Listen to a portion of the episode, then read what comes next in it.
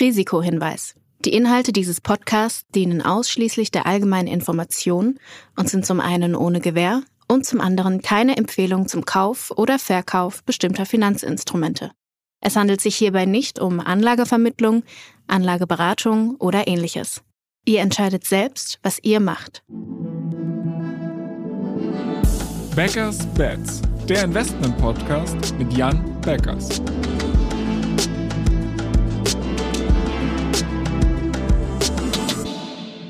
Moin Jan. Hallo Florian. Wir müssen mal wieder über Krypto sprechen. Äh, dementsprechend sind wir heute mal wieder nicht allein, sondern haben H dabei. Moin H. Moin Flo. Aber bevor ich zu dir komme, H, äh, muss ich mit dir, Jan, ein Hühnchen rupfen. Und zwar das letzte Mal, wo wir hier gesprochen haben, ja, da hast du noch große Prognose über Bitcoin und Co. gemacht, äh, hast dich relativ bullish geäußert und hast so ein Ziel fürs Jahresende angegeben. Ich gucke gerade auf mein Telefon und sehe 36 Prozent seit Jahresanfang. Wir haben jetzt also quasi deine Prognose äh, schon erreicht. Im Endeffekt, also schlechte Prediction, würde ich sagen, oder? Was hast du zu deiner Verteidigung zu sagen? es äh, ging jetzt auf jeden Fall sehr schnell ähm, mit dem Kursanstieg äh, bei, äh, bei Bitcoin. Ähm, so schnell hätten wir nicht unbedingt äh, damit gerechnet. Ähm, wir haben ja generell schon ein, zwei Mal auch so im Dezember auf das eigentlich gute Setup für 2023 hingewiesen, ähm, äh, an das wir, äh, an das wir glauben. Und ähm, dass es jetzt so schnell gekommen ist in dem Ausmaß, hat uns auch etwas äh, überrascht.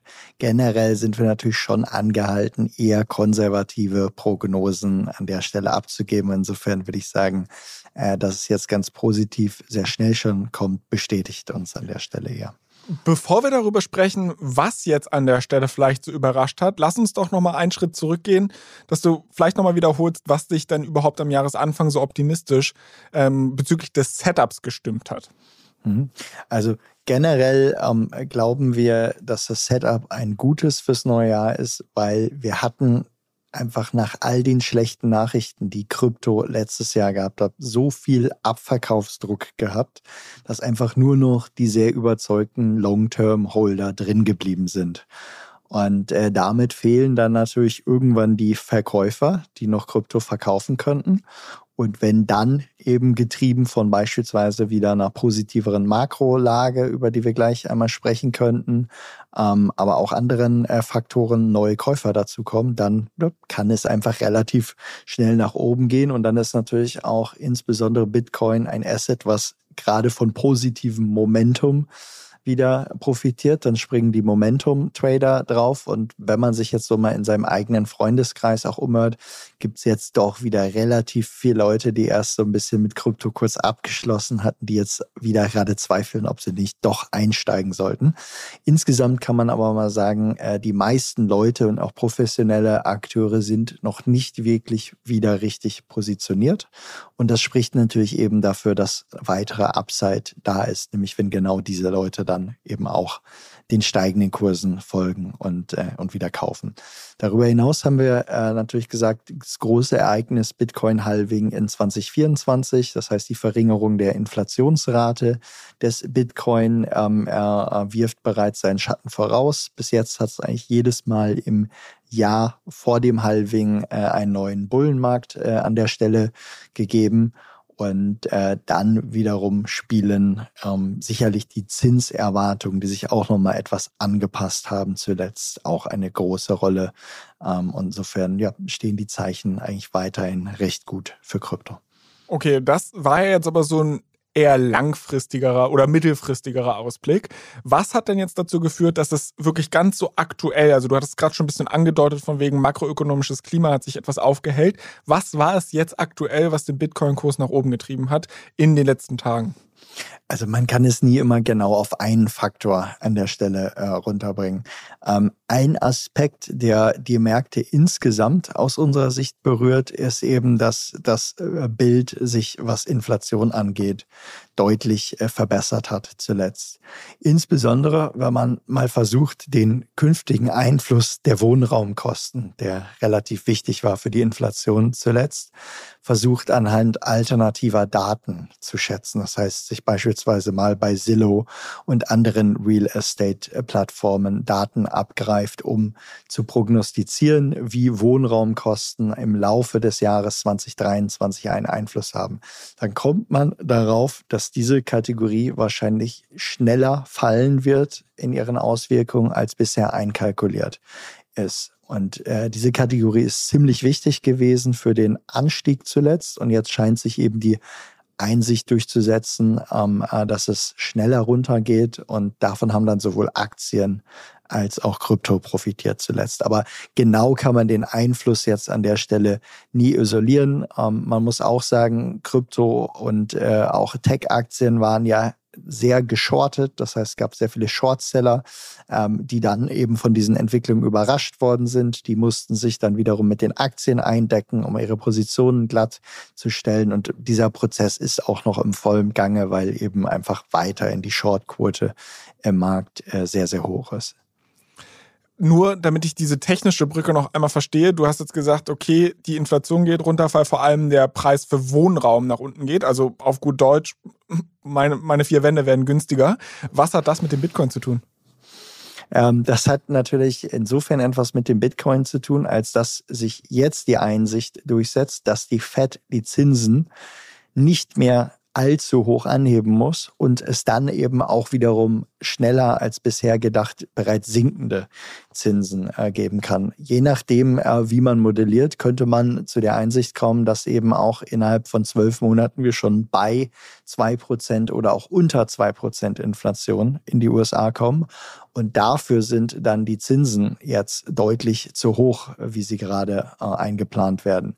Generell ist es so, dass auch die Staatenhaushalte und insbesondere in den USA natürlich unter hohen Zinsen leiden. Das heißt, wenn der Grund Inflation schneller wegfällt als geplant, würden Zinsen runtergehen. Und das sind natürlich wiederum die Opportunitätskosten für äh, alle möglichen Arten von Investments.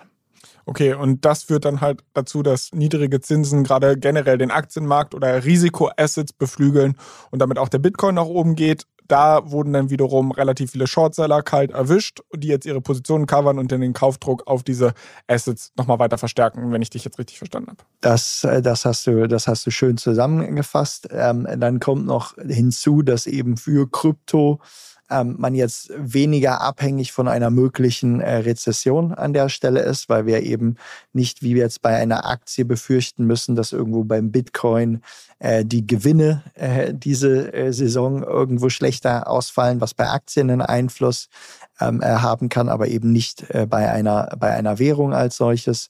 Und insofern ähm, und weil wahrscheinlich es viele Leute gab, die an der Seitenlinie standen bei Krypto, was man unter anderem auch daran ablesen kann, wie viele Leute, die eigentlich an Krypto glauben, ihr Geld in Stablecoins geparkt hatten. Ähm, wenn man sich das jetzt anguckt, äh, der, der Anteil der Stablecoins ähm, im Kryptovermögen geht jetzt auch runter. Das heißt, die Leute, die grundsätzlich an Bitcoin und Co. glauben, aber gesagt haben, hey, aus Grund der Marktphase bleiben wir jetzt mal an der Seitenlinie. Diese kommen jetzt natürlich relativ frühzeitig wieder in den Markt zurück. Jetzt stecken wir aber immer noch in einem Bärenmarkt, so ganz allgemein betrachtet, wenn ich ein bisschen rauszoome und mir den längeren Zeitraum anschaue. Und während dieser Bärenmarkt begann, haben ja sehr viele Journalisten schon getitelt, okay, das ist das Ende der Technologie und das ist jetzt irgendwie das Ende von Krypto. Äh, und es ist auch in einem Bärenmarkt ja völlig normal, dass es dann manchmal noch so letzte Aufatmer vor dem letztendlichen Tode gibt. Ähm, was würdest du dem entgegnen? Also eine häufige Definition ähm, äh, für eben das Ende eines Bärenmarktes ist eben der Kursanstieg von 20 Prozent. Den hätten wir an der Stelle äh, auf jeden Fall schon mal gesehen. Ähm, ungeachtet aber von technischer Überlegung an der Stelle, ähm, ich glaube, äh, dass der Bitcoin als Währung, also in seiner simpelsten äh, Nutzungsform, äh, letztlich sehr, sehr viele Argumente hat, die gerade für ihn sprechen. Das Thema Inflation, das Thema Staatsverschuldung, das sind ja alles Themen, die eben nach und nach dazu führen, dass eben der Glaube an staatliche Währungen nach und nach erodieren wird. Und je länger eben Menschen Erfahrung mit Bitcoin gesammelt haben, sowohl in guten als auch in, in schlechten Marktphasen und sich so langsam die Einsicht durchsetzt, der ist zwar hochvolatil ähm, und kann auch mal sehr stark im Kurs verfallen, aber er kommt danach dann normalerweise stärker wieder, weil insgesamt eben noch ein kleiner Prozentsatz der Menschen weltweit Bitcoin überhaupt nutzt und das eben auch in Entwicklungsländern, wo der Need äh, nach Bitcoin äh, eben deutlich größer wäre. Ähm, das sind alles Entwicklungen, die uns, äh, ja, ich sag mal, eigentlich äh, ein, ein auch langfristig äh, positives Bild zeichnen, ungeachtet jetzt eben der technischen Faktoren, auf die wir gerade eingegangen sind. Okay, aber dann lass uns doch vielleicht trotzdem mal einen Ausblick nach vorn wagen. Nachdem deine Jahresprognose ja jetzt so gut in die Hose gegangen ist, ähm, magst du mal einen Ausblick wagen fürs Jahresende? Bleibst du dabei, dass es weiterhin bergauf geht? Ähm, wird sich die ganze Nummer jetzt beruhigen? Wir hatten Euphorie, aber ja, jetzt wird es erstmal seitwärts gehen oder wie, wie schaust du in die Zukunft? Also ich glaube, die, die ähm, äh, grundsätzlichen Vorzeichen stehen weiterhin sehr positiv. Die Wahrscheinlichkeit, dass es äh, im Laufe des Jahres weiter aufwärts geht, äh, sind äh, sehr gut, ähm, weil wie gesagt, die Positionierung der Marktteilnehmer äh, ist noch äh, verhältnismäßig gering. Äh, gleichzeitig äh, gibt es natürlich Gefahren. Ich sage, eine größere Gefahr für den Markt könnte aus der Regulierungsseite äh, kommen, wenn dort Maßnahmen getroffen werden, äh, die sich als sehr negativ erweisen. Ähm, und dann weniger relevant für Bitcoin, aber sehr relevant für viele andere Assets, insbesondere Smart Contract Plattformen, sind natürlich die Fortschritte bei den Anwendungsmöglichkeiten. Ähm, welche neuen Themen kommen dort hinzu und wie können bestehende Themen wie jetzt DeFi, NFTs etc ähm, äh, sich in den nächsten zwölf Monaten ausbauen. Ich denke, insgesamt äh, äh, bleiben wir aber ziemlich positiv gestimmt und würde sagen, der positive Jahresanfang ähm, sorgt für ein Momentum, ähm, das wahrscheinlich jetzt noch relativ am Anfang seiner Entwicklung steht. Habt ihr angesichts dieser positiven Entwicklung Anfang des Jahres irgendwas an eurer Portfoliozusammensetzung geändert, was das Thema Krypto angeht? Habt ihr euch da irgendwie anderweitig positioniert? Ja, ähm, wir hatten ja bis zum Jahresende in etwa noch äh, ein kleines bisschen Cash gehalten, was wir dann schon abgebaut hatten jetzt in den letzten Monaten. Und ähm, wir sind jetzt eben voll für Upside positioniert und konnten eben auch auf eine erfreuliche Entwicklung in den Fonds bis jetzt zurückblicken. Ja, ich glaube, das ist eine ganz gute Überleitung zu dir, H. Also ich meine, Jan, du hast dich ja gerade sehr positiv geäußert, aber es gibt ja doch noch die ein oder andere Turbulenz im Kryptospace, nenne ich es mal.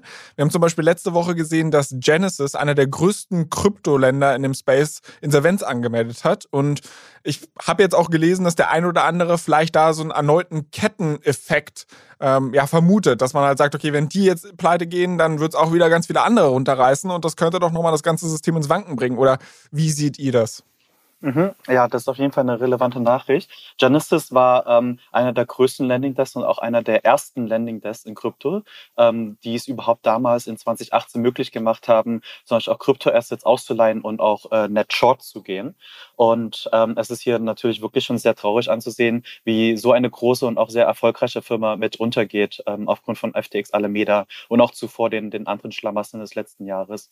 Ähm, in der aktuellen Situation sieht es so aus, dass Genesis unter den Top 50 Kreditoren ähm, Schulden von über 3,6 Milliarden US-Dollar hat. Und deswegen ist, äh, was du eingeworfen hast, Flo, sehr berechtigt zu fragen, was, äh, wie geht es nun eigentlich weiter, was bedeutet das? Ich würde wahrscheinlich aus meiner Richtung oder meiner Sicht sagen, dass ähm, der Markt darauf schon vorbereitet war und auch, dass die weiteren äh, Counterparties von Genesis das auch schon wahrscheinlich erwartet hätten. Ich denke auch, dass es da eine hohe Recovery Rate geben wird. Also im Vergleich zu, ähm, zur Insolvenz von ähm, FTX und Alameda Research, wo davon ausgegangen werden kann, dass wahrscheinlich nur die Hälfte ähm, der Assets überhaupt äh, recovered werden kann und dass die Kreditoren ähm, 50 Cent auf den Dollar zurückbekommen, ähm, denke ich, dass bei Genesis die Wahrscheinlichkeit schon hoch liegt, dass man deutlich mehr zurückbekommen könnte. Ähm, letztendlich liegt ja hinter Genesis noch die Mutterfirma DCG oder die Digital Currency Group, was mit der eigenen Tochter Grayscale eine Cash Cow hat, die pro Jahr ähm, über 200 Millionen an Cashflow generiert und ähm, wo dieser Cashflow natürlich auch dafür genutzt werden kann, um zum Beispiel solche Situationen mit zu beheben und die Kreditoren dann mit äh, zu besänftigen. Und ähm, von daher denke ich, dass letztendlich das Event keinen so großen Unterschied, äh, keinen so großen Effekt auf die Szene haben wird ähm, und dass wahrscheinlich der Markt deswegen auch auf ähm, die Insolvenznachricht von Genesis auch nicht so stark reagiert hat. Ja, dein Wort in Gottes Gehör auf jeden Fall. Aber vielleicht an der Stelle trotzdem nochmal nachgehakt. Ich habe gesehen, dass es letzte Woche auch eine Klage der SEC gab gegen Genesis und gegen Gemini äh, aufgrund dieses Earn-Products, was jetzt auch sehr viel Schlagzeilen gemacht hat. Und zwar wirft die SEC beiden vor eigentlich, dass sie nicht registrierte Wertpapiere vertrieben haben, weil halt dieses Produkt eigentlich als nach US-Recht vermutlich als Wertpapier gilt äh, und sie es bei der SEC nicht angemeldet haben. Ist das vielleicht auch nochmal so ein so eine Welle an Regulierung, die jetzt ihren Anfang nimmt und da vielleicht irgendwie Risiken herkommen? Mhm. Also ich gebe dir auf jeden Fall recht, dass, äh, denn, dass die Welle der Regulierung jetzt erst startet. Und ich gehe eher davon aus, dass wir in den nächsten Monaten und Jahren äh, noch viel stärkere restriktive Regulierung sehen werden. Das muss nicht unbedingt negativ sein, weil eine klare Regulierung ähm, ähm, ja, deckt halt auch Unklarheiten auf und äh, ermöglicht es den regulierten äh, oder lizenzierten Instanzen auch äh, mit mehr Rechtssicherheit ihr Geschäft fortzuführen. Ich glaube, jetzt das als Beispiel zu nehmen, ähm, ist wahrscheinlich nicht so super stark, weil die SEC äh, hier, glaube ich, zum, zum fünften Mal so eine Art Earn-Produkt ähm, äh, angefochten hat und auch hier leider viel zu spät. Also wir haben gesehen, dass der allererste mit Celsius, ähm, der hat schon 2018 angefangen, solchen, so ein Produkt anzubieten und da kam ähm, das erste Mal die SEC erst 2022 äh, auf äh, Celsius zurück und hat dort dann quasi eine Klage gestellt. Dann kamen noch weitere wie BlockFi äh, etc. dazu, ähm, die auch alle letztendlich dann von der SEC eine Strafe bekommen haben und bei Coinbase äh, ging das Produkt erst gar nicht erst los, weil da die SEC frühzeitig gehandelt hat.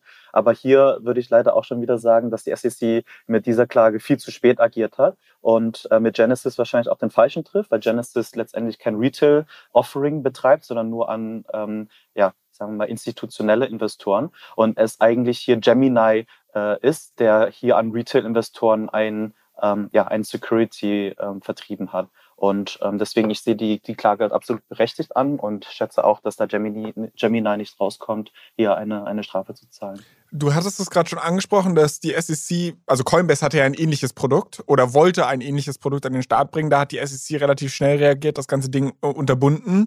Ähm, bei Gemini haben sie es jetzt erst im Nachhinein gemacht, nachdem die ganze Nummer in die Luft geflogen ist. Warum dieses unterschiedliche Verhalten? Ich glaube, das hat einfach mit der unterschiedlichen Größe zu tun. Also Coinbase mit den Millionen an Nutzern ist einfach um ein Vielfaches äh, größer als Gemini. Und von daher, ich glaube, das hat einfach eine komplett andere Medienpräsenz und auch einen anderen Impact auf potenzielle Retail-Investoren, die damit betroffen sein könnten. Okay, dann vielleicht noch zu einem anderen Thema, was wir jetzt schon das ein oder andere Mal am Rande gestriffen haben, äh, und zwar FTX. Da haben wir jetzt eine ganze Weile nicht mehr im Detail drüber gesprochen. Gibt es denn an der Front irgendeine neue Entwicklung, wo du gesagt hast, boah, schön, dass es jetzt da Klarheit gibt oder wo dir die Kinnlade runtergefallen ist? ähm, ja, also das Interessante ist ja wirklich aufgrund des Liquidationsverfahrens, was da gerade bei FTX und Alameda Research gerade läuft, ähm, kommen mit jeder Woche neue Informationen mit äh, auf. Und ähm, das, was vorher einfach nur äh, zwischen den Zeilen zusammenzufinden war oder auch als Gerüchte äh, durch die Kryptowelt kursierte, ist inzwischen teilweise bestätigt oder es wurde aufgeklärt, wie denn überhaupt es zu diesen, äh, ja, zu dieser Situation kommen konnte. Und manche Sachen sind wirklich, wie du sagst, einfach nur zum Kopfschütteln. Ähm, es kam zum Beispiel raus, FTX hatte ja um die 7 Millionen Nutzer, also Retail-Nutzer, und dann um die 4000 Market Maker, die auf deren Plattform als institutionelle Counterparties auch gegen äh, die Nutzer dann getradet haben und ähm, die Liquidität bereitgestellt haben.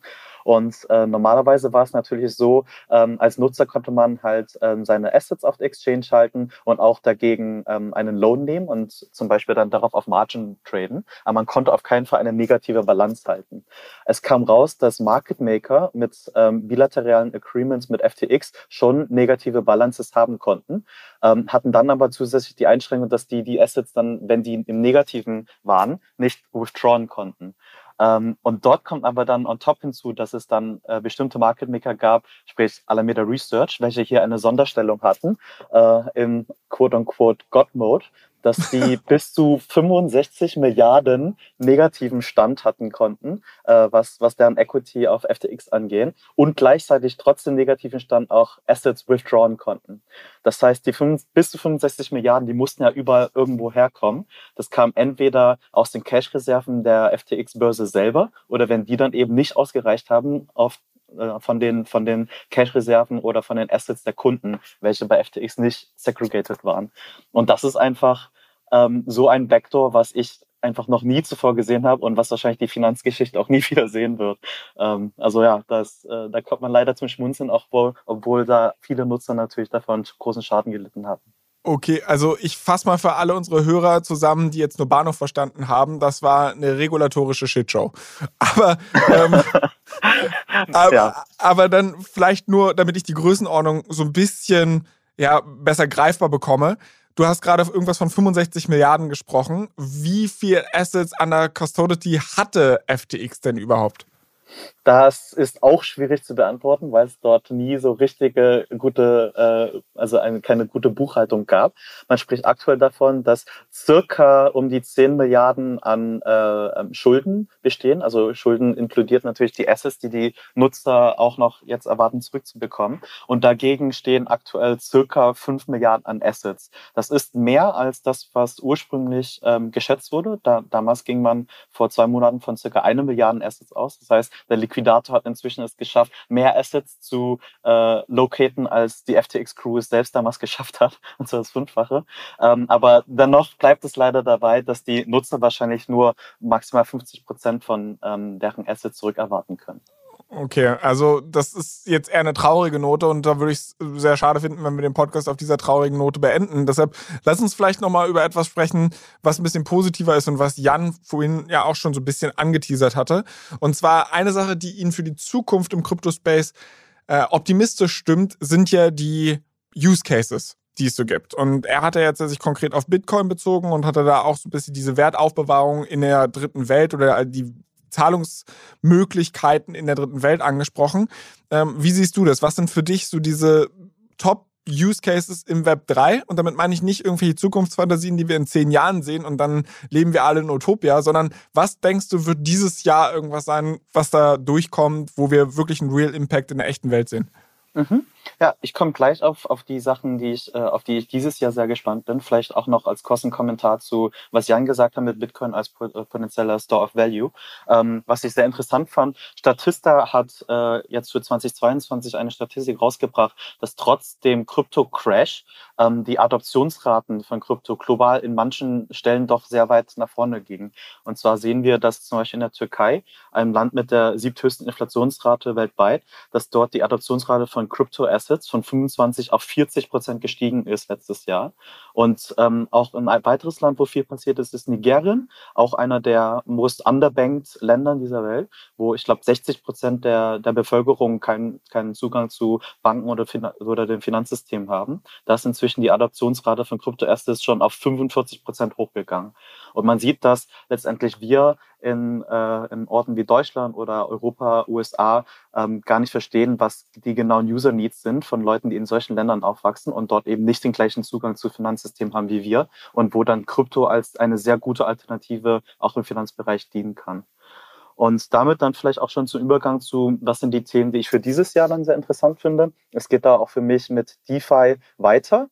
Ähm, ich glaube, letztendlich hat äh, das DeFi-System von ähm, den vielen verschiedenen Ökosystemen innerhalb von Krypto einfach die größte ähm, Reifheitsstufe erreicht bisher und hat deswegen auch ähm, die meisten Use Cases weiterhin mit dezentralen Börsen, mit Landing-Plattformen, mit Structured Products und mehr, was da kommt. Und ich glaube, dass all diese Use Cases auch weiterhin befeuert werden dieses Jahr mit weiteren Verbesserungen, was die Skalierbarkeit und Composability, Interoperability zwischen Blockchains angeht.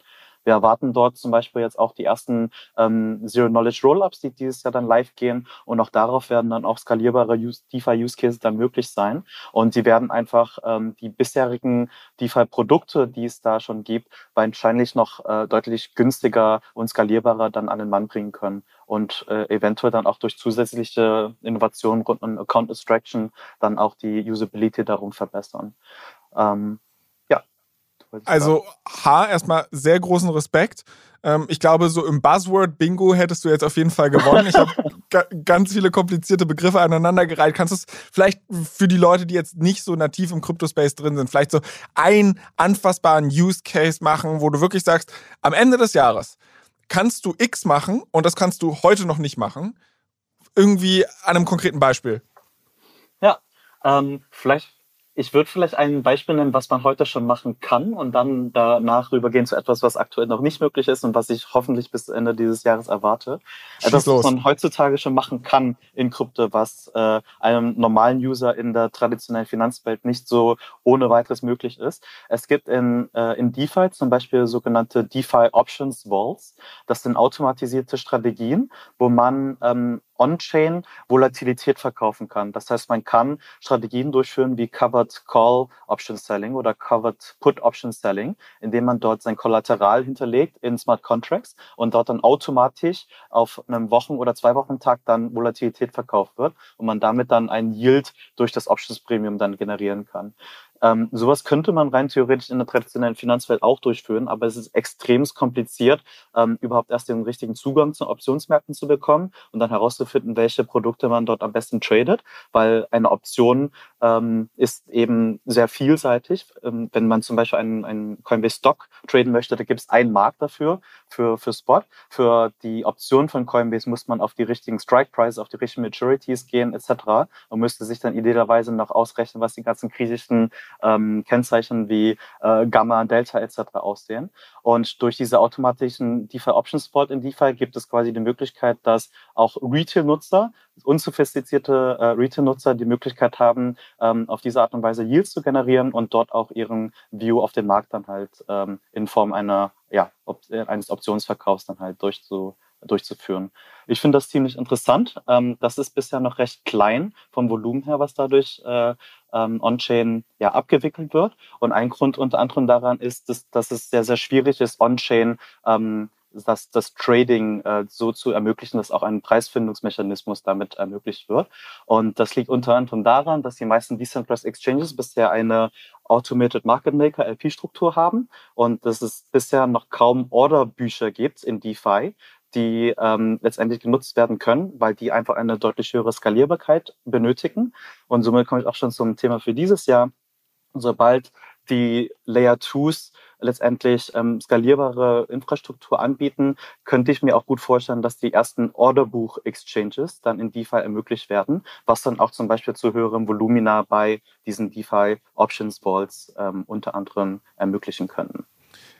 Ähm, zwei Gedanken dazu. Nummer eins, ich glaube, den Use Case, den du gerade skizziert hast, wird für die meisten Leute wahrscheinlich nicht der große Durchbruch sein, für den du es gerade hältst. Also ich, ich, kann, mir schon, kann mir schon sehr gut vorstellen, dass es dafür eine Community gibt, die genau sowas tradet und dass da sehr viel echtes Geld zu verdienen ist. Aber ich glaube, es wird jetzt das Leben der breiten Masse erstmal nicht verändern.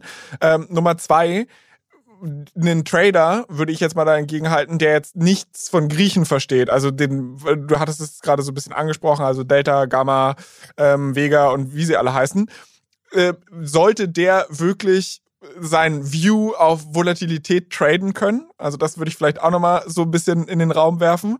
Äh, und Nummer drei, ich finde es fast ein bisschen schade, weil äh, wenn ich mir das so angucke, die die Schönheit von dezentralen Börsen ähm, oder eine, eine Innovation, die dadurch entstanden ist, sind ja diese Liquidity Pools, die äh, daher entstanden sind, weil halt eben die Blockchain nicht so skalierbar ist. Und deshalb hat man, finde ich, einen sehr schönen Mechanismus gefunden, trotzdem Liquidität auf einem Marktplatz zu stellen, der nicht so viel Rechenleistung erfordert. Ähm, finde ich ein sehr, sehr smartes Modell. Und du sagst mir jetzt, nee, wir gehen eigentlich wieder Richtung traditionelle Finanzwelt und wir werden wieder Orderbücher haben.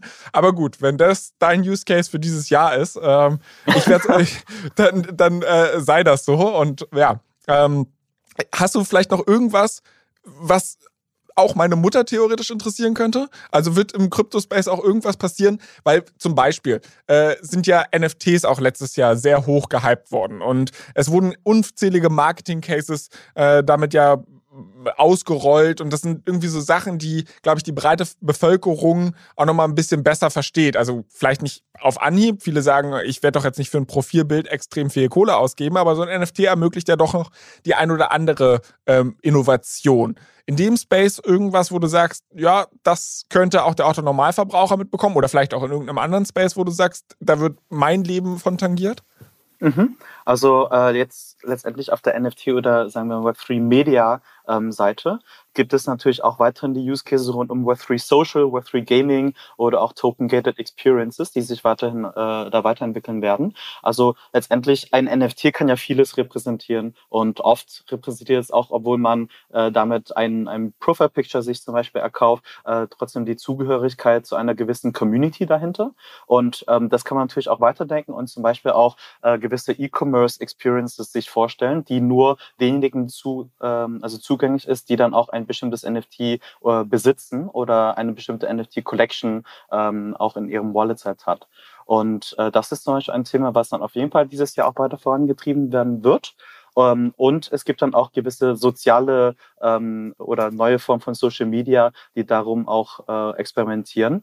Ähm, Lens Protocol zum Beispiel ist etwas, was von dem Aave-Gründer Stani mitentwickelt worden ist, was ähm, auch schon die ersten Use Cases gesehen hat. Äh, vor allen Dingen jetzt, wo zum Beispiel Twitter auch ähm, einige Probleme mit Elon Musk jetzt gesehen hat, habe ich zumindest auch gesehen, dass ähm, einige der Web3-Users jetzt auch mehr und mehr zu Lens-betriebenen Plattformen gegangen sind. Und ähm, ich kann mir auch da vorstellen, dass eine höhere Skalierbarkeit durch L2s etc. Ähm, dann auch dort mehr Web3 Social Use Cases ermöglichen wird.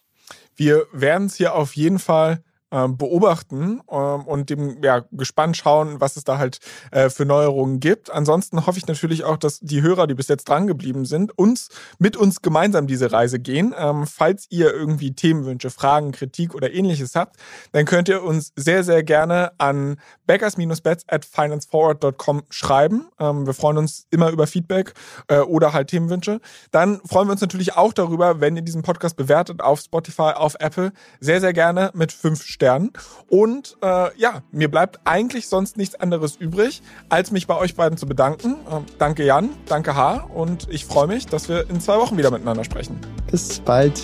Danke Flo. Ciao, ciao. Dieser Podcast wird euch präsentiert von BitCapital und Finance Forward. Die Produktion wie auch die redaktionelle Verantwortung für die Inhalte liegen bei der Podstars GmbH.